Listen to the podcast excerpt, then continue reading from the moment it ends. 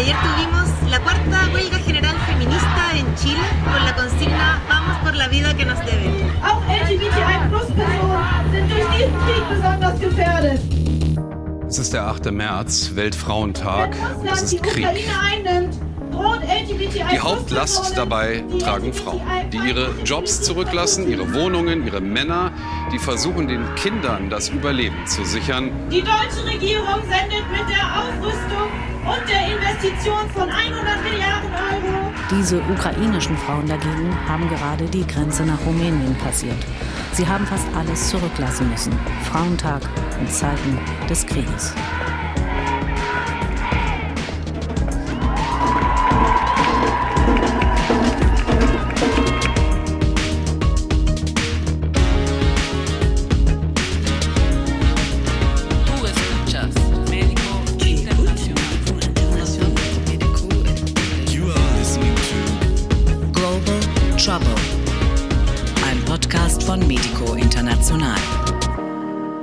Santiago fuimos 500.000 mujeres, disidencias de todas las edades que nos convocamos por todas las luchas que día convoca el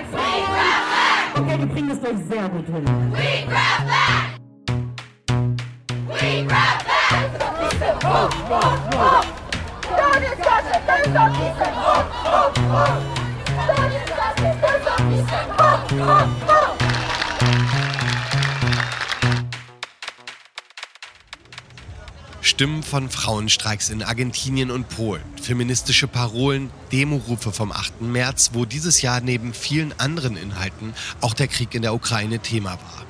Anlass zu dieser Folge mit dem Titel Globale Feminismen ist der 8. März, der internationale Frauenkampftag.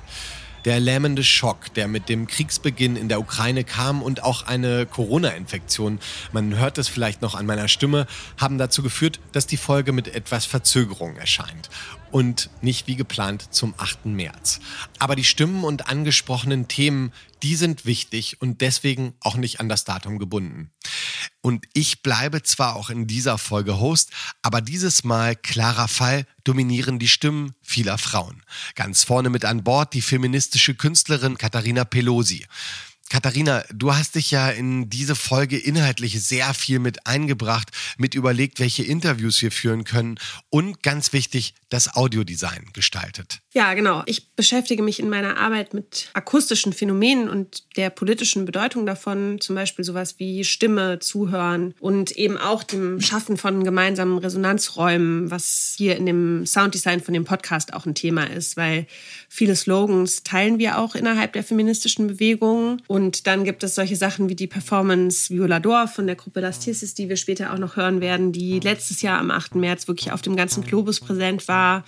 Und dieses Aufnehmen und Weitergeben von Slogans, ähm, sozusagen laut werden, das ist eben im doppelten Sinne eine Form der Verstärkung. Also zum einen schafft man gemeinsam Lautstärke, aber zum anderen verbindet man darüber, über dieses Weitergeben natürlich auch Forderungen. Und für diese Folge habe ich mich sozusagen durch die Proteste gesampelt, über die die Interviewpartnerinnen in dieser Folge auch sprechen, um eben genau diesen Moment der Verstärkung auch in den Podcast zu holen und dadurch auch diese Vielstimmigkeit, die bezeichnend ist für einen globalen Feminismus, eben auch in dem Sounddesign abzubilden.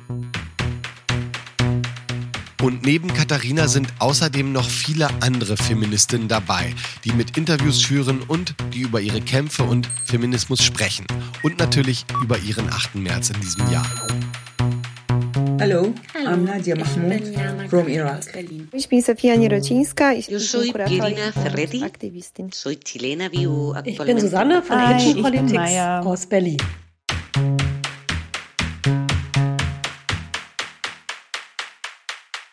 In dieser Folge haben wir mit Frauen aus verschiedenen Regionen der Welt gesprochen und sie nach ihren Kämpfen und Perspektiven gefragt. So geht es um Feministinnen, die sich im Irak selbst organisieren und für ihre Rechte kämpfen. Wir sprechen über den Aufstand in Chile von 2019 und die Rolle der Frauen dabei. Und es geht um theoretische Fragen, zum Beispiel darum, warum es kein Widerspruch sein muss, materialistische und queerfeministische Positionen zusammenzudenken. Und los geht's mit dem gewaltigen Frauenstreik im Herbst 2020 in Polen.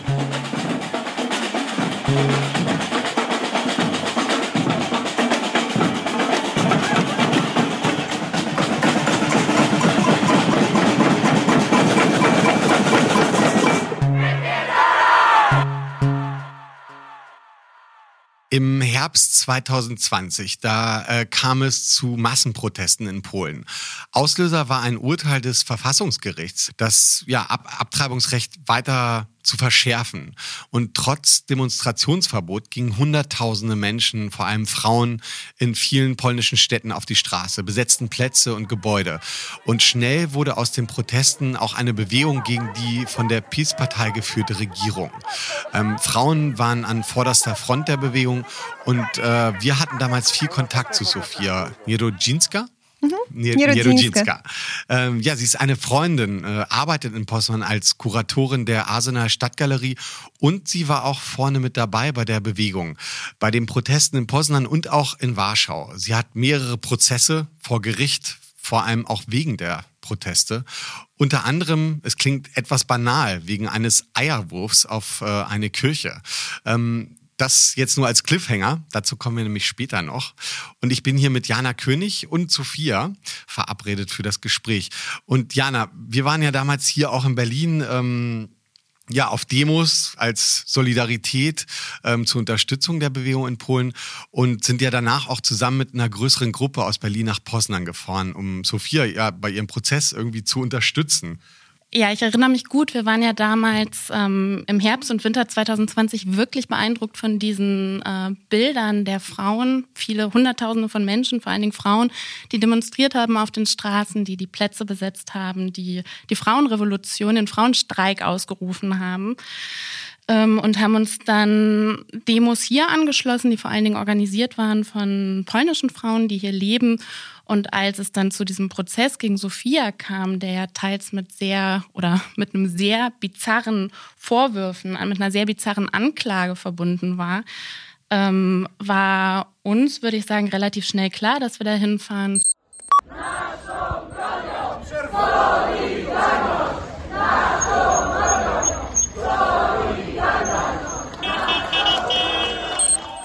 Ja, vielleicht ähm, fangen wir an mit dem, mit dem Interview, mit dem Gespräch mit dir. Erstmal nochmal so Hallo äh, in die Runde. Okay. Hi. ja, toll, dass das klappt und wir auch hier zusammen äh, im Studio sein können. Sophia, äh, ich kann mich erinnern, ähm, wir haben da irgendwie auch öfter gesprochen. Am Anfang der Bewegung warst du ja unheimlich aufgeregt, hatte ich das Gefühl. Ähm, bewegt, optimistisch, ähm, sehr kämpferisch. Ähm, alles geriet da in Polen in, innerhalb von ja ziemlich kurzer Zeit äh, außer Kontrolle irgendwie. Und du hast mir auch ähm, äh, ja so ein paar Aufnahmen mal geschickt von Demos. Yeah, peace! Was, was haben wir da gehört? Was, was, was sagen die da? Fick Peace. Okay. Fuck Peace. Und natürlich, das war auch so, wenn es um die Sprache geht, um so Proteste, äh, das war mm, was anderes als noch vor fünf Jahren, weil vor fünf Jahren, wir hatten auch so eine Welle von schwarzen Protesten. Wahrscheinlich äh, kann man sich auch so in Deutschland daran erinnern, weil auch damals so feministische Bewegungen in Berlin ganz äh, stark waren. Ähm, und damals, das hat geholfen, diese schwarze Proteste tatsächlich, die, ähm, ähm, das Recht wurde nicht verschärft, die Abtreibungsrechte ähm, äh, wurden nicht verkürzt. Und dieses Mal, das hat nicht geholfen, die Proteste, wir haben so verloren. Aber was hat sich verändert in so einer symbolischen äh, Sphäre, wenn es um äh, Sprache zum Beispiel geht, ähm, dann äh, es wurde so direkte, äh, vulgäre ähm, sein. Und eigentlich aus meiner Perspektive, das ist so gut, dass diese Ärger auch in Form von Sprache äh, sich äußert. Ne? Vielleicht einfach, kannst du noch mal erzählen oder auch beschreiben, wie, wie hat sich das damals angefühlt? Du, du mit diesen mhm. Hunderttausenden von Frauen auf der Straße. Mhm. Ähm, ja, tatsächlich, ich kann mich auch erinnern an diese Zeit und das war so eine ähm, soziale, politische Moment und dass tatsächlich so Menschen an der Straße gegangen sind und äh, in, aus äh, vielen äh, Schichten, aus vielen äh, Generationen. Äh, aber das war natürlich so eine sehr schöne Zeit und äh, ich kann mich erinnern, dass wir bei der Arbeit auch mit meinen Kolleginnen so eine Bahnes gemacht haben. Die Menschen haben so eigentlich in jeder Ecke von der Stadt was gemacht, protestiert. Wir haben äh, Straßen blockiert.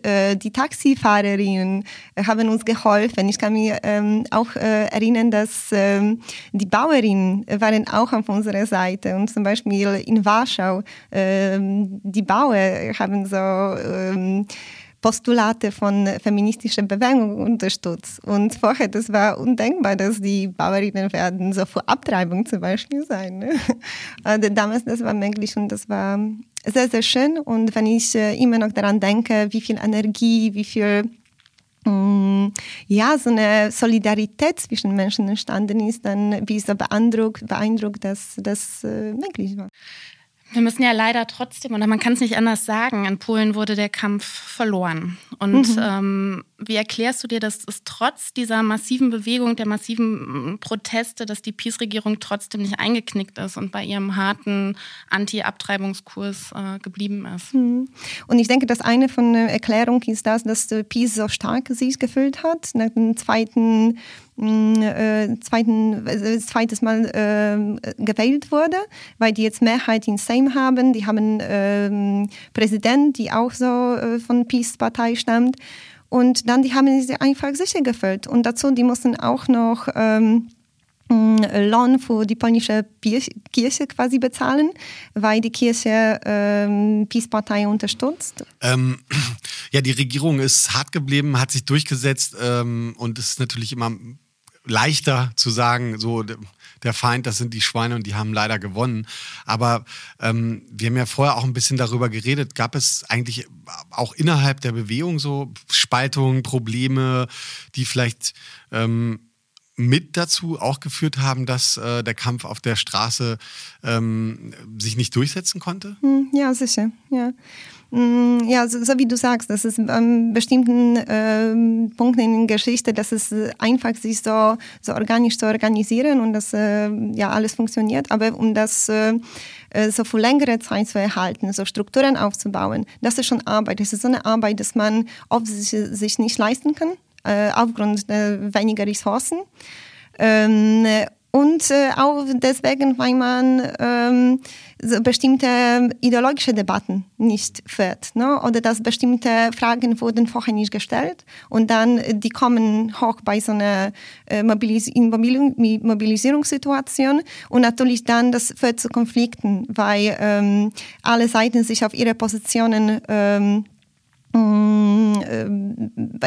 ihre Positionen halten und das kommt selten äh, zu so einer, ähm, ja, so einer äh, argumentative Diskussionen, dass man äh, über bestimmte Probleme sprechen kann. Und das konnte zum Beispiel äh, Bewegung zu verstärken. In Polen, das hat die Bewegung geschwächt. Und äh, auf einer Seite waren äh, Konflikte, wenn es um so, so eine materialistisch-soziale Bewegung geht und liberale ähm, Flügel von, von Bewegung ähm, und ähm, hier konnten wir ähm, äh, oft keine mh, keinen Konsens finden. Ne? Und äh, auch wenn es um äh, Rechte von Transpersonen, LGBT-Community geht und die äh, auf einer Seite so Frauenbewegung, ähm, hier äh, war auch so ein Knackpunkt und oft wurde das nicht verstanden von den beiden Seiten. Und dazu muss man noch, noch sagen, dass äh, großer Teil von der Frauenstreik, äh, Women's Strike, ähm, ist ähm, so entsteht aus Frauen, die äh, so von Generation so über 40 äh, sind und dann oft ähm, wegen so polnischer Geschichte, Transformation und so weiter diese neoliberale Narrative oft nicht kritisch gesehen wird. Ne? Also hier an der ersten Stelle, Stelle wurde Wahl ähm, ähm, angedeutet, dass man, so, wenn es um Abtreibung geht, das hat, man, hat, man kämpft für eine freie Wahl, ja, aber man denkt nicht daran, dass nicht alle diese Wahl haben. Zum Beispiel ne? Frauen mit Behinderung wurden in Polen oft äh, zwangssterilisiert. Ne? Ähm, Transmenschen haben keinen Zugang äh, zu Gynäkologin. Ne? Und das ist auch Teil von reproduktiven Rechten, von unserem Kampf. Der verlorene Kampf hat ja ganz konkrete Auswirkungen und seit einem Jahr gilt, dass Abtreibung in Polen eigentlich unmöglich ist. Ähm, was bedeutet das denn für den Alltag von Frauen konkret? Kannst du uns dazu noch was erzählen? Ja, das ist so dramatisch. Dann deswegen wir sehen, dass es keine symbolischen Proteste sind, keine äh, Symbolpolitik, sondern es betrifft tatsächlich, sondern das sind Existenzfragen. Das betrifft äh, jede Person, die schwanger sein kann. Ne? Äh, und bis jetzt, wir wissen von zwei Frauen, die gestorben sind, weil äh, ihnen wurde diese Recht zur Abtreibung äh, verwiegen. Ähm, verweigern, verweigern. Also ähm, ja, das, ist, das hat dramatische äh, Konsequenzen und diese Regierung mit der Kirche äh, tragen Verantwortung für diese Toten. Hm. Ähm, vielleicht nochmal zu deinem Prozess. Wir, Jana und ich, wir waren ja genau mit einer großen Gruppe, habe ich ja schon eingangs gesagt, äh, bei dir bei dem Prozess in Poznan. Äh, du hast ja auch noch zwei weitere und ähm, und trotzdem bist du ja quasi nur eine der vielen, die jetzt staatliche Repressionen ähm, gegen Frauen eben äh, äh, facen müssen, die eigentlich äh, für ihr Selbstbestimmungsrecht äh, auf der Straße gegangen sind.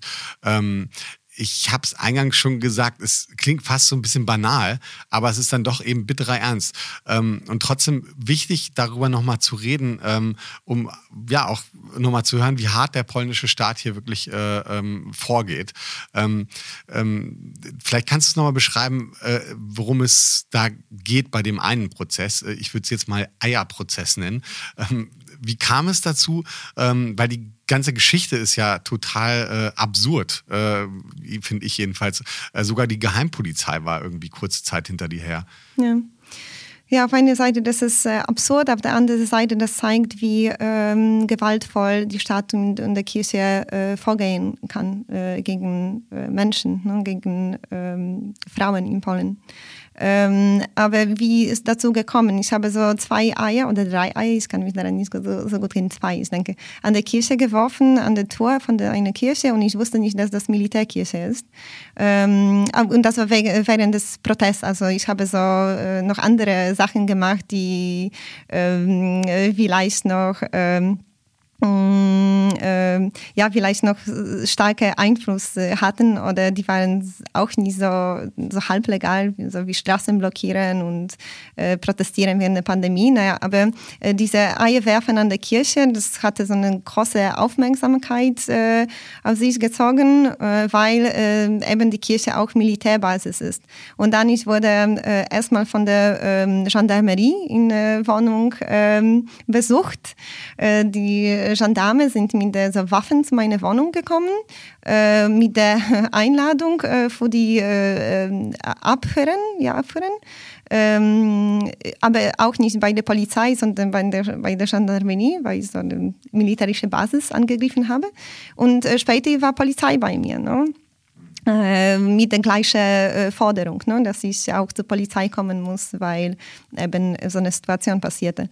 Ähm, und ähm, ja, dann war auch so Geheimpolizei hinter mir her. Äh, die haben mich beobachtet ähm, und letztendlich musste ich vor Gericht vorsagen äh, wegen Verletzung von religiöser Gefühle von vier Priester, die auch Militärpositionen äh, innehaben und zwei ähm, Katholiker, die ich nie in meinem Leben Augen gesehen habe. Ähm, nur deswegen, weil sie, ähm, aha, weil ich natürlich im Netz äh, das, äh, das Video von diesem Eierwurf gestellt habe, weil das äh, nur Teil von Protest war, von meinem ähm, Ausdruck, dass ich gegen ähm, Kirche in Polen bin. Weil Kirche in Polen äh, hat ein bisschen andere Stellung als in allen anderen Ländern. Die bezahlen keine ähm, Steuern, die sind eigentlich außerhalb von der Gesellschaft, aber sie möchten sich sehr gerne in Politik einmischen äh, und hetzen auf Minderheiten und Frauen. Äh, deswegen so dieser mh, mm, Widerstand zur Kirche ist in Polen mit dem Widerstand zur Regierung äh, gleichgesetzt. Naja, und jetzt habe ich, äh, im ersten Prozess habe ich ähm, verloren. Ähm, ich wurde verurteilt, ähm, ähm, so gültig ähm, geklärt von dieser Verletzung von religiösen Gefühlen. Aber ich ähm, habe nicht zwei Jahre in Haft bekommen, weil das war die höchste Strafe, sondern das ähm, Prozess wurde eingestellt vor Zeit von zwei Jahren.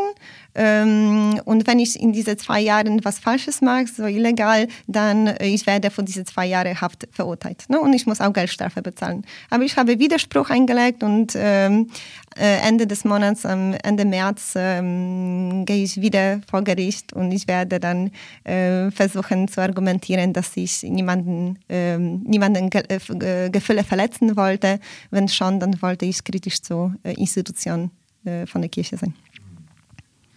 Zum Ende nochmal. Der 8. März steht vor der Tür, der internationale Frauenkampftag. Was hast du vor an diesem Tag oder was ist in Polen geplant? Ähm, ja, so wie jedes Jahr, es ist Manifa geplant, also so eine Frauendemo, die in jeder Stadt in Polen fast äh, stattfindet. Mm, und in diesem Jahr zum Beispiel, dieses Jahr in ähm, Poznań, wir haben so einen ähm, Spruch auf unsere äh, Stickers und äh, so in äh, Werbungsmaterialien, die äh, Proteste ankündigen. Wir sagen das äh, troską rozjebiemy System. Also äh, mit Vorsorge ficken wir das System. Oder ich weiß nicht, wenn man das auf äh, Deutsch übersetzen würde. Ganz gut also äh, das wird so eine Demo und so eine Titel stattfinden und ähm, wir werden alle in Balaklava sein. Wir haben so eine äh, gestern, wir haben äh, so eine Meeting gemacht, äh, während äh, welchen wir diese Balaklavas äh, genäht haben. Und ja, wir werden so eine quasi auch so Performance machen und dieses Jahr mh, mm, wird das auch viel äh, mit der Situation in der Ukraine zu tun haben. Danke, Sophia.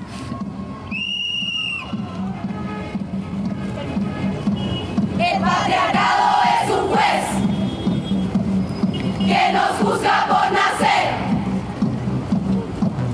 y nuestro castigo es la violencia que no ves.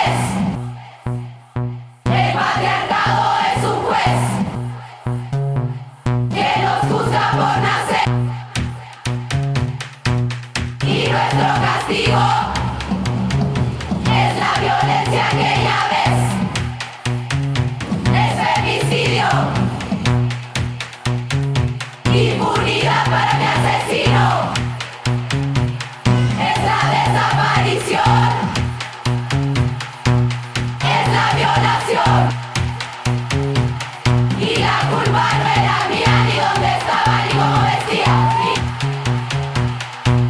Song Un Violador en tu Camino, also ein Vergewaltiger auf deinem Weg von dem chilenischen Kollektiv Las Tesis. Es ist eine Anklage gegen das Patriarchat, das sich auf der Straße zeigt, in Gerichten, durch Polizisten und den Staat. Ein Song gegen sexualisierte Gewalt und die Straffreiheit der Täter. Der Song und das zugehörige Video der Choreografie ging um die ganze Welt. Und ich finde diese Bilder noch immer beeindruckend. Im Schatten des Massenaufstandes in Chile 2019 tauchten da diese Videos auf, wie in Chile Zehntausende Frauen die kollektive Choreografie performt haben. Und von dort aus wurden sie dann ja wirklich auf der ganzen Welt nachgesungen und getanzt.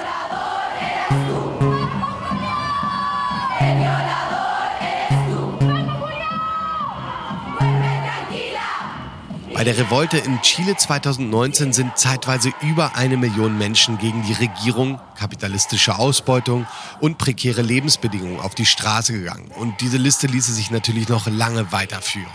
Das Besondere dabei war auch, dass Frauen und feministische Forderungen eine sehr große Rolle gespielt haben.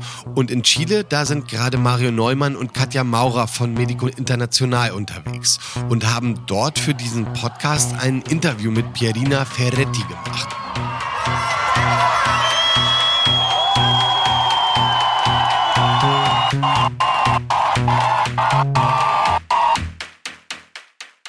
Ja, wir sitzen hier äh, äh, auf, im, im Paseo Wulnes, mitten im Zentrum von Santiago, wo noch äh, vor zwei Jahren große Kämpfe stattgefunden haben im Büro der Menschenrechtsorganisation Codepo. Das ist ein alter Partner von Medico International, ähm, die eigentlich schon ihre Arbeit aufgeben wollten als Menschenrechtsorganisation. Neben uns ist eine Liege, äh, wo sie die Verwundeten der Aufstände hier versorgt haben, also die jetzt durch den Aufstand in Chile wieder sehr stark beschäftigt sind mit der Frage der Menschenrechtsverletzungen.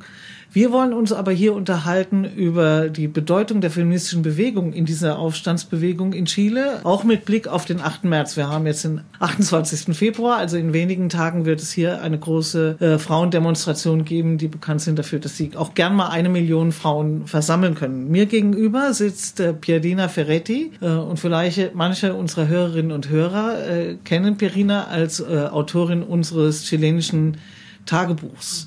Und deshalb äh, werden wir Sie jetzt auch zur aktuellen Situation und zur Bedeutung der feministischen Bewegung in Lateinamerika und besonders in Chile befragen.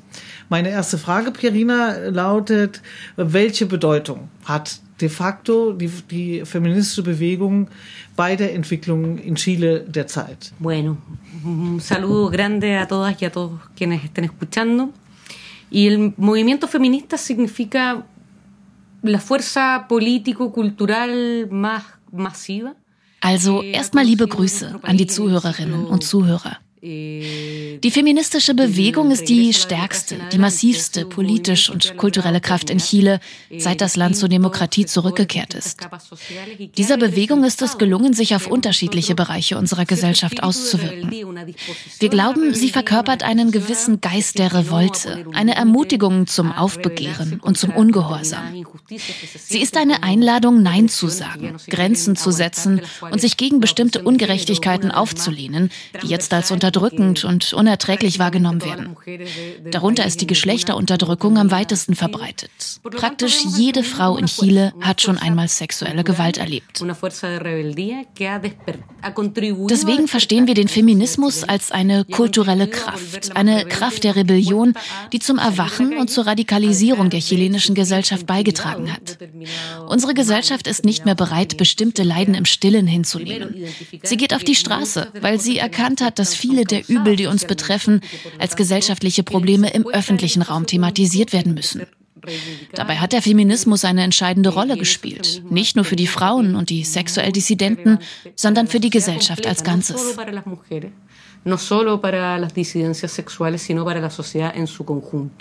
Äh, würdest du also sagen, dass die, äh, der Feminismus äh, in Lateinamerika oder die Feminismen äh, in Lateinamerika doch eine neue Form von Feminismus repräsentieren im Vergleich zu dem traditionellen europäischen Feminismus äh, der 60er und 70er Jahre. Me parece que hay continuidades y hay rupturas, o hay continuidades y hay elementos nuevos. Meiner Meinung nach gibt es zwischen den beiden Kontinuitäten und Brüche. Tatsächlich gibt es Forderungen, die zunächst in Europa und den USA und erst später in Lateinamerika aufgestellt wurden. Dazu zählen die Bewegungen für das Frauenwahlrecht oder für die Legalisierung der Abtreibung. Da sehe ich eine Kontinuitätslinie, denn diese Forderungen sind in der feministischen Bewegung allgemeingültig geworden und finden sich in unterschiedlicher Intensität in der Geschichte und Geografie des Feminismus wieder. Aber der feministischen Bewegung in Lateinamerika ist es gelungen, sich mit spezifischen Problematiken unserer peripheren kolonialen Gesellschaften auseinanderzusetzen. Probleme, die aus einer spezifischen Entwicklungsgeschichte des Kapitalismus und der Position Lateinamerikas in der internationalen Arbeitsteilung entstanden sind. Wir haben also eine spezifische Klassenfrage und auch spezifische Probleme mit Rassismus. Der Feminismus in Lateinamerika war in der Lage, sich mit den Bedingungen auseinanderzusetzen, die der Neoliberalismus den Mehrheiten der Bevölkerung aufzwingt. In vielen Ländern hat das viel mit den Auswirkungen extraktivistischer Projekte zu tun. Denn die ersten Betroffenen der Ausbeutung von Rohstoffen sind Frauen. Sie sind aber auch die Ersten, die sich gegen solche Projekte erheben und dabei ihr Leben riskieren. Umweltaktivistinnen leben in Lateinamerika sehr gefährlich. Der hiesige Feminismus hat sich genau mit dem Verhältnis zwischen Patriarchat, Extraktivismus und Kapital und zugleich zwischen Patriarchat und sexueller Gewalt beschäftigt. Die Gewalt gegen Frauen und der Femizid, darüber sind wir uns mit den wichtigen lateinamerikanischen Feministinnen einig, sind aufs engste mit der sich verschärfenden Prekarisierung des Lebens in der Region verbunden. Es sind diese besonderen Bedingungen Lateinamerikas und die Umstände der Unterdrückung in unseren Gesellschaften, die dazu führen, dass der lateinamerikanische Feminismus einen wichtigen eigenen Beitrag zum globalen Feminismus leistet. Dabei bezieht er auch die Tradition und die historischen Kämpfe des Feminismus ein. Hier müssen wir noch dafür kämpfen, was in anderen Regionen schon Errungenschaften sind. Zum Beispiel das Recht auf Abtreibung. In Chile wird Abtreibung immer noch kriminalisiert. Dieser Kampf verbindet uns mit anderen Feministinnen weltweit. y sigue siendo, digamos, una causa que nos, eh, nos, nos junta con movimientos globales. Äh, wie erklärst du dir aber die, diese, diese wahnsinnige Kraft, die der Feminismus äh, in Lateinamerika entwickelt hat? Also Demonstrationen von einer Million Menschen in Buenos Aires oder in Santiago sind schon, schon fast normal. Woher kommt das? Hasta antes de este, esta emergencia feminista, ningún movimiento político ninguna organización eh, de la vieja clase trabajadora. Vor dem feministischen Aufbruch war es keiner politischen Bewegung gelungen, so viele Menschen auf die Straße zu bringen. Weder die traditionellen Organisationen der alten Arbeiterklasse noch weitere Bewegungen für die Interessen der Unterdrückten im letzten Jahrhundert haben das geschafft. Das hat verschiedene Gründe. Einer der wichtigsten ist dieser. Die jüngere Geschichte der sozialen Bewegungen in Lateinamerika ist von einer großen Niederlage geprägt. Die feministische Bewegung war eine der wenigen sozialen Kräfte, die sich unter diesen Umständen entschlossen dafür eingesetzt hat, das soziale Gefüge wiederherzustellen. Dabei hat sie weitere politische Subjekte zum Aufbegehren ermutigt. Das ist ein Schlüssel zum Verständnis des beeindruckenden Ausmaßes der feministischen Proteste. Logra esta, esta capacidad de convocatoria que realmente es, digamos, es, es muy, muy, muy impresionante. Pero también es porque el movimiento feminista de alguna u otra manera ein anderer Grund ist, dass die feministische Bewegung es geschafft hat, in der Gesellschaft, vor allem aber in der jungen Generation von Frauen, einen Nerv zu treffen. An feministischen Demonstrationen nehmen vor allem sehr junge Frauen teil.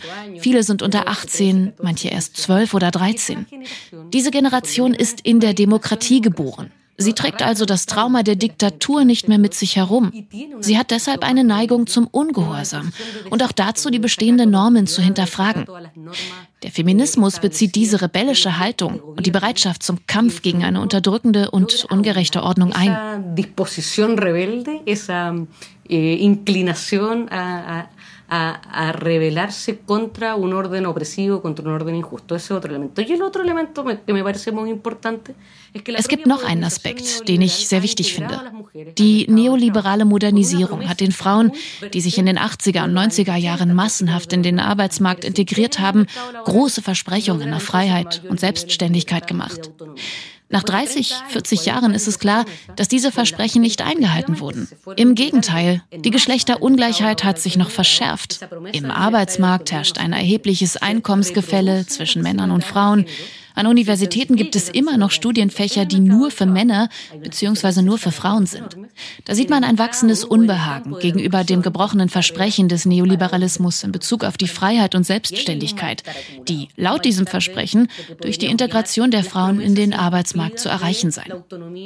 Der letzte Aspekt ist die Gewalt. Jede Frau kennt die geschlechtsspezifische Gewalt. Entweder hat sie sie selber erlitten oder sie kennt eine Frau, die davon betroffen ist, nicht zuletzt in den eigenen vier Wänden. Der Feminismus hat eine öffentliche Diskussion zur patriarchalen Gewalt ermöglicht. Und patriarchale Gewalt ist zu einem öffentlichen Problem geworden. Häusliche Gewalt, toxische Beziehungen. Die meisten Frauen kennen dieses Problem. Entweder weil sie es selbst erlebt haben oder weil sie eine Frau kennen, die es erlebt hat.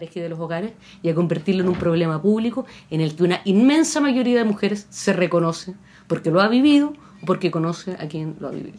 Äh, die, die, die feministische Bewegung in, äh, in Lateinamerika ist eine explizit antineoliberale Bewegung. Äh, das hast du ja auch schon angesprochen. Äh, während es ja äh, immer mal den Vorwurf an einen bestimmten etablierten Feminismus in Europa oder in den USA gibt, äh, der davon ausgeht, dass, dass das eigentlich nur eine Bewegung ist, die für sich Zugang haben will zu Errungenschaften, die der Neoliberalismus anzubieten hat und nicht wirklich den Neoliberalismus umkrempelt. Äh, äh, wie kann man sich das erklären? Wie, wie ist es euch gelungen, sozusagen diesen, diesen anti-neoliberalen Auftrag äh, äh auch fortzusetzen und nicht dabei stehen zu bleiben, äh, also äh, das, die gläserne Decke zu durchstoßen? Zunächst einmal möchte ich klarstellen, es ist nicht so, dass es in Lateinamerika keinen liberalen Feminismus gibt. Den gibt es und der versucht auch hier, Frauen in Führungspositionen bei Unternehmen oder Behörden zu bringen. Er ist aber nicht hegemonial und hat eine enorme Gegenkraft, den antipatriarchalen und antineoliberalen Feminismus mit Klassenperspektive. Dieser stellt sich dem liberalen Feminismus entgegen, mit dem Ziel, sich in einem ständigen Konflikt als der fortschrittlichste Feminismus durchzusetzen. Das ist aber auch wegen der vorherrschenden Lebensumstände in Chile so. Sie machen einen anti-neoliberalen Feminismus erforderlich. Viele der Ungerechtigkeiten, gegen die wir kämpfen, haben ihren Ursprung in der neoliberalen Form des Kapitalismus in Chile. Eine emanzipatorische Bewegung, die sich zum Ziel gesetzt hat, diese Ungerechtigkeiten zu beseitigen, muss sich unbedingt mit dem Neoliberalismus in Chile und zugleich mit der Frage einer globalen Transformation auseinandersetzen neoliberalismo en Chile.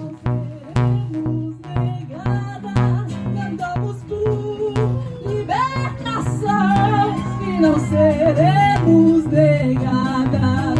Desenfrentar, porque sim é o grande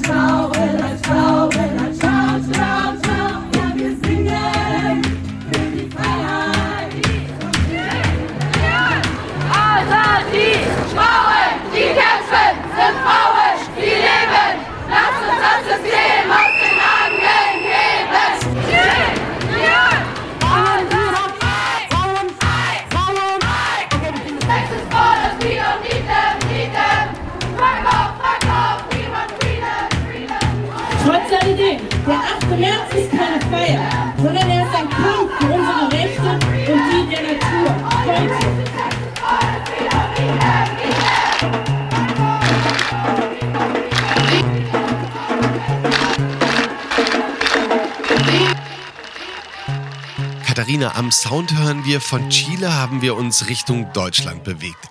Wir haben ja gerade Töne und Slogans vor allem aus dem Kontext von deutschsprachigen feministischen Bewegungen gehört. Und ebenso ein Projekt aus dem deutschsprachigen Kontext ist Kitchen Politics. Und mich interessiert an ihrer Arbeit, äh, dass sie versuchen, eine auf der einen Seite so relativ klassisch materialistische Kapitalismuskritik aus einer feministischen Perspektive, auf der anderen Seite mit so einem dezidiert queer-feministischen und intersektionalen Ansatz zusammenzudenken. Und neben diesem eher sozusagen theoretischen Ansatz finde ich es aber auch super, dass sie eben ihre Theoriearbeit als Teil von einer feministischen Bewegung ansehen und versuchen in so einem Austausch zwischen Theoriebildung und Aktivismus Themen zu setzen und weiterzuentwickeln. Und deswegen freue ich mich sehr, dass wir jetzt gleich mit Susanne von Kitchen Politics sprechen können.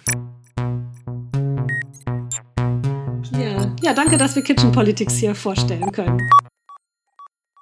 Ihr habt als Kollektiv mittlerweile drei Bücher herausgegeben und ihr sprecht in dem Vorwort zu den Büchern davon, das zitiere ich mal, dass ihr damit zu linken politischen Debatten beitragen möchtet. Und zwar aus einer, nochmal Zitat, queerfeministischen, materialistischen und intersektionalen Perspektive. Vielleicht könntest du zum Anfang einmal erzählen, wie ihr euch selbst versteht als Herausgeberinnen-Kollektiv, was so eure Tätigkeit ist und vielleicht auch, wie ihr sozusagen euch mit eurem Selbstverständnis und dem, was ihr tut, innerhalb von einer feministischen Bewegung verortet. Ja, vielen Dank. Ähm, Kitchen Politik hat sich ja als queer-feministisches Kollektiv vor über zehn Jahren gegründet und äh, unser Anliegen ist es halt an der Schnittstelle zwischen akademischer Debatte und Bewegungspolitik ebenso bestimmte politische und theoretische Fragen zur Diskussion zu stellen. Und das machen wir einerseits, indem wir eben so wichtige theoretische Grundlagentexte auf Deutsch einem breiteren bewegten Publikum zugänglich äh, machen.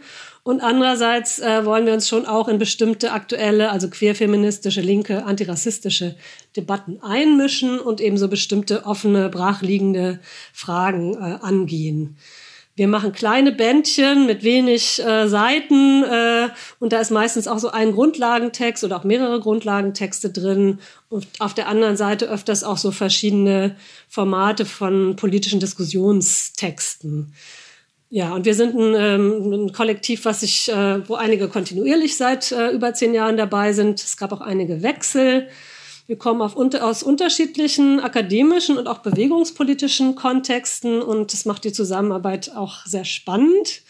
Und was uns vielleicht äh, vereint in diesem Projekt äh, oder in diesem Anliegen Kitchen Politics, ist, dass wir auf jeden Fall Kapitalismuskritik äh, als eine globale Frage angehen wollen und dass wir so als wichtigen roten Faden haben, dass wir Positionen aus einer Kritik der Reproduktionsverhältnisse entwickeln, also dass wir äh, uns befassen mit unbezahlter oder auch prekär, prekär geleisteter bezahlter Sorge und Hausarbeit als eben Grundlage kapitalistischer Vergesellschaftung, dass wir uns mit Macht- und Herrschaftsverhältnissen rund um das Kinderkriegen befassen und dass wir uns auch weiter mit der Frage einer Grundsatzkritik der Institutionen der Familie befassen und die auch weiterentwickeln wollen und eben auch fragen, welche alternativen Formen des Zusammenlebens es gab und gibt und welche Utopien auch dazu entwickelt werden. Mhm. In eurem Selbstverständnis beschreibt ihr euch als Teil einer internationalen und äh, auch antinationalen, queeren und feministischen linken Szene. Und gerade auch hier im deutschsprachigen Raum, ähm, entgegen vieler Stimmen, habt ihr ja ähm, in allen eurer Publikationen eigentlich versucht, diesem materialistischen Feminismus mit queer-feministischer Theorie und auch intersektionalen Ansätzen zusammenzudenken. Und äh, an diesen beiden Polen, da sind sich ja sogar einige wirklich spinnefeind. Vielleicht kannst du noch mal sagen, warum es für euch wirklich auch so wichtig ist, da ja eher so, eine, so eine Art Brücken zu bauen und äh, ja zwischen queerem und materialistischen Denken eben nicht unbedingt einen Widerspruch zu sehen. Ja, also für uns ist es eigentlich nicht so eine schwierige Frage und ich glaube, inzwischen entwickeln sich auch sozusagen so gegenhegemoniale, intersektionale Feminismen in vieler Hinsicht in diese Richtung. Äh, wir haben ja angefangen in der Zeit, wo Ökonomiekritik eigentlich noch gar keine wichtige Rolle gespielt hat, auch in, auch in manchen queeren Debatten nicht. Und äh, ich glaube, das hat sich geändert und die Institution der Familie und der heteronormativen Familie eben auch als Ort der, der Organisation gesellschaftlicher Arbeit anzuschauen. Das ist, äh, denke ich, was, was äh, ja inzwischen auch weiterentwickelt ist und von wo aus wir auch viele Fragen von Herrschaftsverhältnissen, Zuschreibungen und so weiter auch als Frage von Arbeit auch mitdenken können, auch wenn nicht alles in Arbeit weiterhin aufgeht, das ist auch klar. Von daher, ähm, genau, es ist für uns eigentlich nicht unbedingt ein Widerspruch, aber selbstverständlich immer ein kompliziertes Zusammendenken verschiedener Kämpfe. Das ist, bleibt, bleibt eine offene und spannende Frage, wo es kein universales Subjekt gibt. Ne, das ist ja nun vorbei damit, mit dem universalen Subjekt Frau. Mhm. Du hast ja gerade schon skizziert äh, bei ja, den Kämpfen um Reproductive Justice. Äh, also es kommt historisch aus den USA und es ist ein, ein sehr ja, breiter Begriff, wo es eben nicht einfach nur um zum Beispiel das Recht auf Abtreibung geht. Aber man kann, oder was heißt aber, aber in, in, in den letzten Jahren war ja, war dieses Thema Selbstbestimmung über den eigenen Körper und Reproduktion, ähm, wo es wirklich vor allem um Abtreibung ging, wie in Polen, in Kolumbien, auch in Irland, ähm, ja unheimlich groß. Ähm, kann man ähm, also in diesen internationalen großen ja, Kämpfen, auch eher Abwehrkämpfen vielleicht, ähm, kannst du das da vielleicht kontextualisieren? Mhm. Also ganz wichtig ist zu sagen, dass äh, das Konzept der Reproductive Justice und der reproduktiven Gerechtigkeit ist auch ein Konzept, äh, was kämpft für Abtreibungsrechte. Ne? Das ist ganz klar. Also äh, und äh, das geht nicht darum, sozusagen zu sagen, jetzt geht es nur darum, um das Recht, Kinder zu, mit Kindern zu leben und um Elternschaft. Aber das wird irgendwie beides zusammengedacht. Und äh, ich würde mal sagen, was, was in Argentinien zum Beispiel gut gelingt und in anderen Kämpfen, ist zu sagen, äh, es geht bei den Rechten auf, ähm, äh, auf das Recht auf Abtreibung um sehr viele soziale Fragen und es muss auch sehr breit gedacht werden. Und bei Reproductive Justice war immer auch das Thema wichtig, Zugang für alle zu diesen Möglichkeiten überhaupt. Äh, äh Zugang zu Gesundheitsversorgung, Zugang äh, für alle ist auch im Gesetz sozusagen in Argentinien jetzt verankert. Und wir äh, haben hier weiter mit einer Gesundheitsversorgung zu tun, die sehr viele Leute ausschließt. Ne? Also wir haben zum Beispiel ein Bündnis mit einer Organisation, die heißt Space to Grow, die äh, äh, versuchen sozusagen Frauen in, in äh, im Kontext von, von Asylverfahren äh, Zugang zu Gesundheitsversorgung und Zugang zu Verhütungsmitteln, zu äh, Schwangerschaftsabbruch auch zu ermöglichen, was gar nicht so einfach ist, das Wissen überhaupt dazu zu haben, zu wissen, wo gehst du hin. Oder eben auch illegalisierten Frauen, die ja äh, weiterhin äh, äh, kaum Zugang zu Gesundheitsversorgung haben. Das heißt, äh, diese Fragen sind auch wichtig und äh, in Argentinien steht zum Beispiel auch äh, ein anderes Thema Es steht äh, in dem Gesetz, dass es auch ähm, für alle Menschen mit Uterus, die schwanger werden können, gilt. Also sozusagen auch diese Frage, an wen wird gedacht, äh, wenn es um reproduktive Gesundheitsversorgung geht, aus einer queeren Perspektive. Das sind alles Themen, die auch im Rahmen der reproduktiven Gerechtigkeit mit auch diskutiert werden. Alright, ähm, jetzt sind wir sozusagen schon bei unserer Schlussfrage angekommen. Du hast jetzt gerade in Bezug auf Floretta Ross von der Allianz für alle gesprochen. Im letzten Jahr ist das Buch der argentinischen Feministin Veronica Gago ins Deutsche übersetzt worden. Sie spricht ja von der feministischen Internationale. In der Vorbereitung auf diese Folge haben wir eher immer so über globale Feminismen gesprochen. Der Versuch sozusagen, das zu beschreiben, ist ja allerdings nicht nur eine theoretische Frage, sondern ist ja auch eine Frage von Vernetzungsmöglichkeiten, von sowas wie jetzt mal groß gesprochen, globaler Organisierung. Du kannst jetzt noch was dazu loswerden. Ja, gerne. Also ich finde Gagos feministische Internationale, die verstehe ich gar nicht so als Gegenmodell zu einer Heterogenität globaler Feminismen, sondern ich würde eher sagen, es ist ein Aufruf zum Zusammendenken und sich verbünden, und zwar ausgehend von den unterschiedlichen lokalen und sozial situierten Kämpfen. Ne? Das heißt, sie nennt das ja Transversalität. Das heißt im Grunde Solidarität zwischen verschiedenen Kämpfen und dass sich mit den Kämpfen von anderen gemein machen, eben ohne diese Kämpfe zu vereinnahmen. Ne? Das ist sozusagen die große Kunst, die große Herausforderung, um die es geht. Und da denke ich, da sollte es sozusagen einerseits um sowas wie ein Zusammendenken, ähm, also wichtig dafür ist sowas wie ein Zusammendenken ohne falschen Universalismus. Also sie, es ist ein Aufruf dazu, die eigenen situierten Kämpfe auch einzubetten in sowas wie globale Zusammenhänge, sei es migrationspolitische Abschottung, Überausbeutung, sei es eben klimapolitische oder extraktivistische Zerstörung, sei es, und das finde ich zurzeit super wichtig, äh, auch die eigenen Kämpfe in Zusammenhang zu stellen mit der Frage von Militarisierung und den Spiralen der Militarisierung und äh, antimilitaristischen Feminismus auch. Das ist, glaube ich, auch ganz schön zu kurz gekommen in den letzten Jahren. Und das sind sicher so Fragen, wo Gago auch theoretische Angebote macht. Wie können wir das zusammendenken, ohne uns sozusagen auf ein universales Subjekt Frau wieder zu beziehen, was wir ja nicht wollen. Äh, und da brauchen wir sicher auch für hiesige Verhältnisse sozusagen so analytisches Zusammendenken. Und das Zweite ist, was sich wichtig ist, was, was äh, sie mit der feministischen Internationale ja sagt, ist, dass wir so ein Orte des Zusammenkommens brauchen, also Assembleas, die Straße, aber auch solche Bündnisrahmen wie eben zum Beispiel reproduktive Gerechtigkeit, um eben diese ganzen queeren, dekolonialen, intersektionalen, gegenhegemonialen Feminismen in, in, in Dialog und in Zusammenarbeit zu bringen, ohne sie ineinander aufgehen zu lassen. Ähm, ja, und da finde ich zum Beispiel auch den feministischen Streik, das ist ja auch mit äh, sozusagen verschiedenen Kontexten, aber auch von, von den argentinischen Feministinnen mit vorangebracht worden. Äh, zum Beispiel ein ganz interessantes Konzept auch als Rahmen, weil es eben da sowohl geht um so eine Frage wie, also es ist möglich, sich zu äh, unterschiedlich zu, zu verorten. Also zu sagen, jetzt geht es mir vor allem erstmal um Arbeitsverweigerung oder es geht mir darum, um die Anerkennung und Bezahlung meiner Arbeit oder aber auch, es geht mir darum, Sorgearbeit anders zu organisieren, ne, in anderen, anderen Formen. Ne? Und das sind ja alles Ansätze, die schon zusammenkommen, aber unterschiedlich aufgestellt sind. Ja, und was, was für uns für Kitchenpolitik sicher wichtig ist, ist einfach so an diesen Rahmen ohne Verall Verallgemeinerung zu, mitzuarbeiten. Äh, aber was ich auch auf jeden Fall noch wichtig finde, gerade für hiesige feministische Kämpfe, ist, dass diese ganzen Rahmen natürlich nur funktionieren, wenn da drin auch situierte lokale Kämpfe passieren, wirklich. Und ähm, da finde ich, dass es so eine Art Projektefeminismus, mit dem wir viel zu tun haben, da eigentlich äh, der falsche Weg ist, sondern dass man auch in Argentinien zum Beispiel sehen kann, die haben seit den 80er Jahren ihre nationalen Frauentreffen, die blicken auf eine sehr lange äh, Geschichte der, der Organisierung zurück. Und da brauchen wir im Grunde auch so Bezugnahmen auf Kämpfe jenseits unserer eigenen Milieus und Unterstützung, Solidarität, die über so langes Vertrauen eben nur aufgebaut werden kann, über lange Vernetzung, langes Zusammenarbeiten. Das kenne ich auch in meinen eigenen antirassistischen, feministischen Gruppen.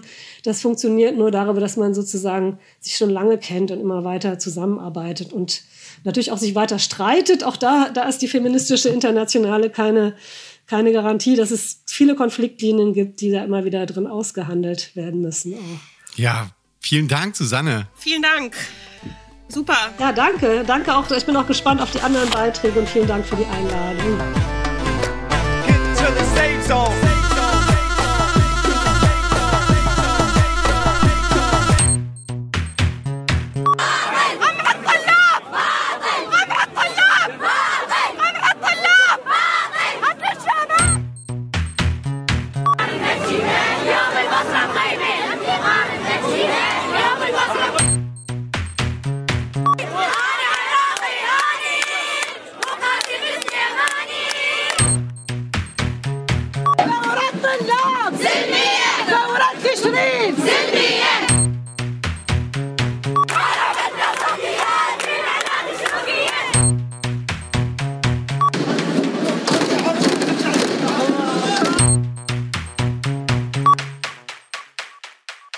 Etwa zur gleichen Zeit wie in Chile kam es im Oktober 2019 auch im Irak zu einem wochenlangen Massenaufstand. Und auch da haben Frauen eine bedeutende Rolle gespielt. Mit dabei auch die marxistische Feministin Nadia Mahmoud.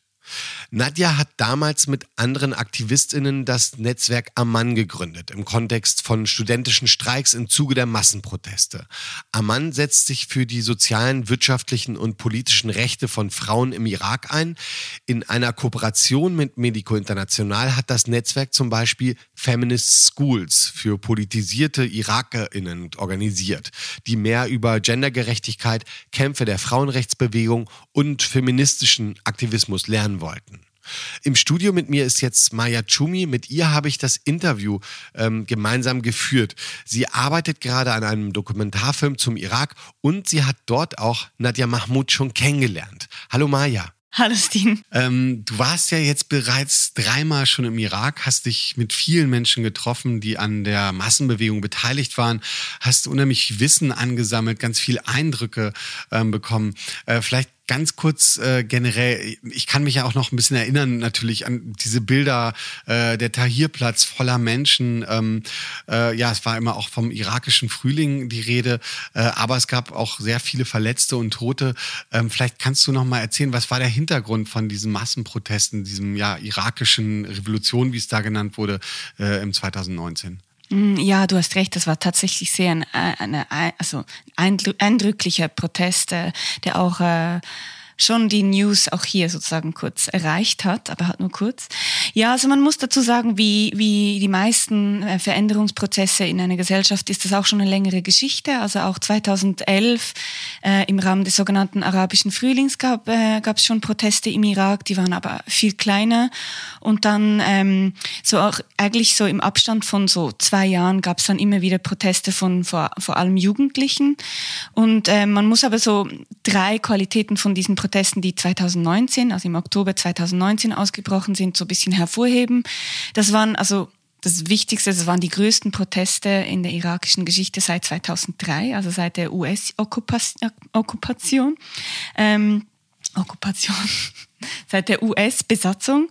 Ähm, und ähm, es war auch äh, was Neues, dass sich sehr viele Frauen beteiligt haben an diesen Protesten und dass die auch sehr sichtbar waren und dass auch in diesem äh, Tahrir-Platz, der besetzt worden war, Frauen eigentlich auch einen Safe Space empfunden haben und erlebt haben, was ja in anderen Protesten in Ägypten zum Beispiel nicht der Fall war. Und ähm, die, die Proteste waren auch ganz entschieden gegen äh, sektiererische, also konfessionelle und ethnische Spaltungen, was ja das, das Land jahrelang in diesen Bürgerkrieg auch gestürzt hat. So. Ähm, wir sprechen äh, ja jetzt gleich mit ähm, Nadja Mahmoud ähm, und ich ich kann mich auf jeden Fall erinnern, wir haben vom Jahr oder so eben äh, schon mal kurz über sie auch geredet ähm, und äh, kann mich auch an deine irgendwie, ja, sehr Begeisterung erinnern. Irgendwie, du hattest gesagt, du warst sehr, ja, fasziniert irgendwie von ihrem Auftreten natürlich, aber auch von ihrem politischen ähm, Denken und Sein. Ähm, deswegen ja auch die Idee, dass wir zusammen sie befragen jetzt. Äh, vielleicht kannst du ganz kurz was zu ihr äh, erzählen. Ja, also ich habe immer wieder Sachen von ihr gelesen, weil sie halt auch so ein bisschen die Stimme nach Europa trägt von äh, den irakischen Kämpfen. Ja, und dann habe ich sie kennengelernt äh, in Bagdad und ja, sie ist einfach eine sehr beeindruckende Frau und auch äh, im Irak sozusagen die als Feministin auch diese Kämpfe zu kämpfen und auch als Kommunistin, da sind halt schon einfach die die Hürden sind nochmal so viel krasser und ich habe extrem viel von ihr gelernt in Sachen einfach ja so Mut, aber auch sie hat mir so viel erklärt mit ganz viel Geduld, wie die, wie die Kämpfe und die, die Politik im Irak funktionieren und sonst hat mich sehr berührt. Also so, das so, so wirklich, sie ist ein bisschen so ein Vorbild auch.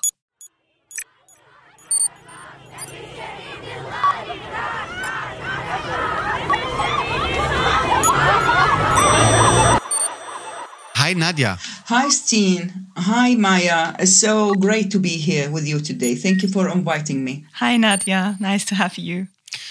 Um, Maya and, and I, we just talked briefly about the mass movement in Iraq in 2019 already. And just uh, in, in, the major movements during the so called Arab Spring, um, women also have played a very special and, and big role in the, in the mass protests from 2019 and even before the mass uprising in October. Um, how, can you can you describe or explain a bit uh, why women also were very active and, and important there? Yes, sure. I believe one of the trigger of the 2019 uprising was the women protest. Ja, gerne. Ich würde sagen, dass die Frauenproteste tatsächlich einer der Hauptauslöser für die späteren Massenproteste waren. Bevor diese begannen, waren Frauen über 100 Tage auf der Straße, um gegen die Regierung für mehr und bessere Arbeitsmöglichkeiten zu demonstrieren. Es waren Frauen dabei mit einem Bachelor- oder Masterabschluss, einige waren promovierte Wissenschaftlerinnen. Die Polizei ging mit Wasserwerfern gegen die Demonstrantinnen vor. Bilder davon breiteten sich schnell in den sozialen Medien aus. Das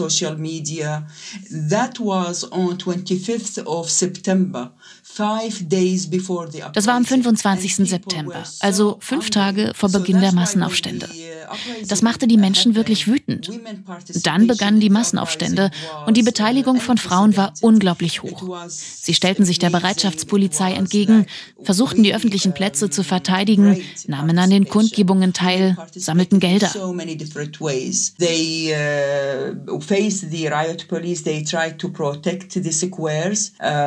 They uh, participated in the demonstrations. Um, they collected money. Female students from universities they joined the the squares. Auch Studentinnen schlossen sich den Protesten auf dem Tahrirplatz in Bagdad und den Hauptplätzen in anderen Städten an. Sie organisierten Ausstellungen, sprühten Graffitis und beteiligten sich an Theateraufführungen. Ihre Beteiligung war sehr sichtbar.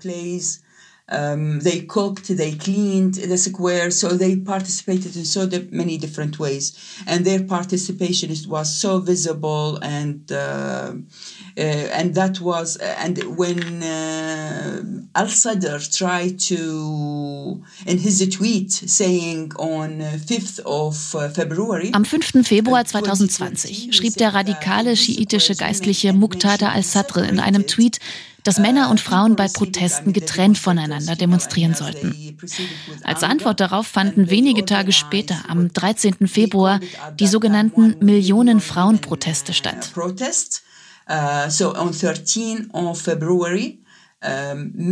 Sehr viele Frauen gingen auf die Straße und demonstrierten auf den Hauptplätzen.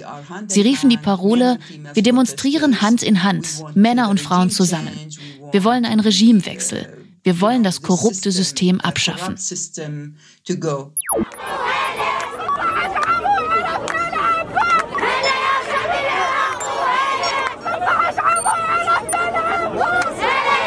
in a discussion paper you sent us uh, right before this interview yesterday, um, you also expressed uh, yeah a criticism on of the movement itself. No, in in in that you address why there were actually no really key demands on.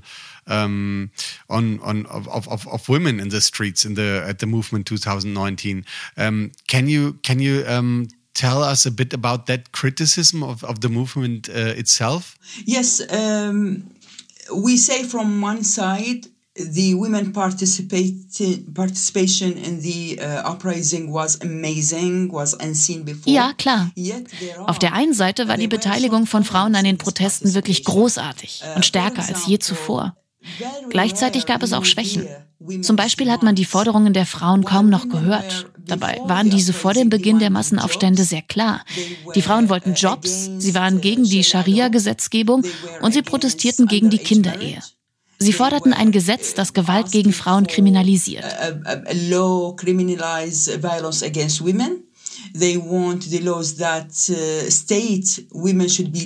Zudem verlangten sie die Abschaffung von Gesetzen. Zum Beispiel des Gesetzes Nummer 11 aus dem Jahr 1969.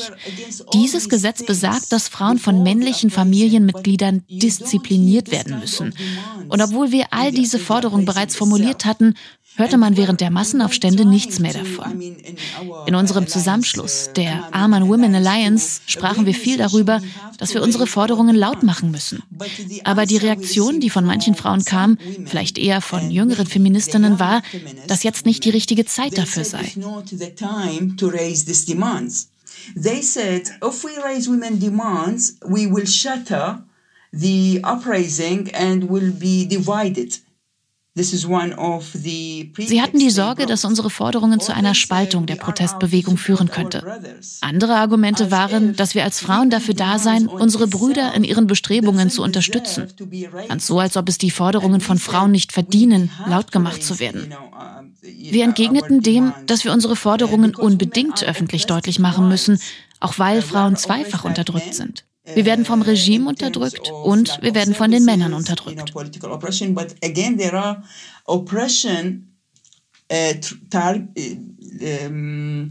oppression that you know uh, happened because we are females. Mm. The other uh, pretext they said ein anderes Argument gegen unsere Haltung war, dass ein Regimewechsel automatisch einen Aufbruch für uns Frauen bedeuten würde. Dabei wurde dieses Argument historisch längst widerlegt. Wenn wir uns die MENA-Region und die verschiedenen Revolutionen dort anschauen, sehen wir, dass Frauen marginalisiert blieben. Deshalb haben wir die Wichtigkeit betont, dass wir immer auch frauenspezifische Forderungen formulieren müssen.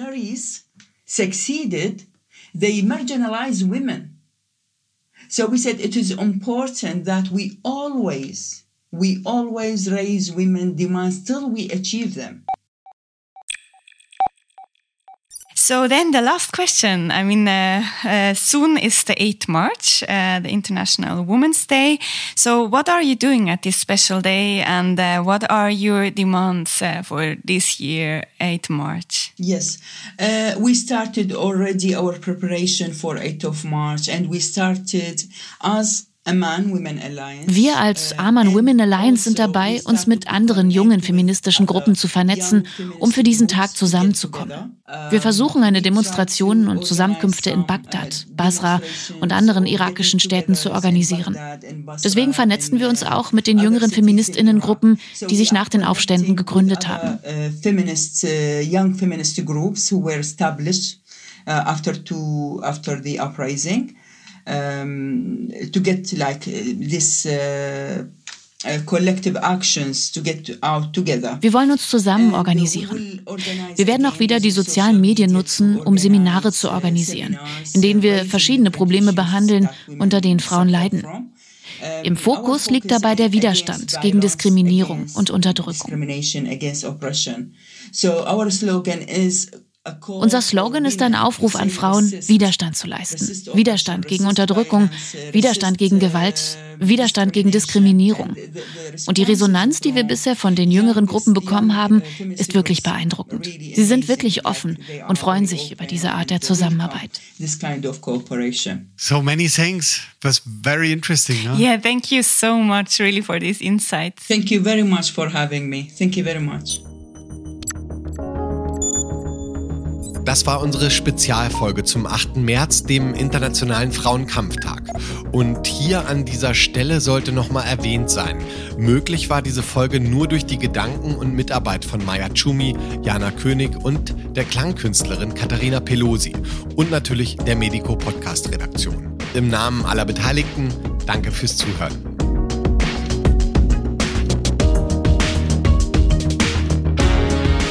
Global Trouble ein Podcast von Medico International. Produktion, Musik und Sounddesign Max Stern. Redaktion Christian Selzer, Mario Neumann, Radua Khaled Ibrahim. Host Steen Thorson.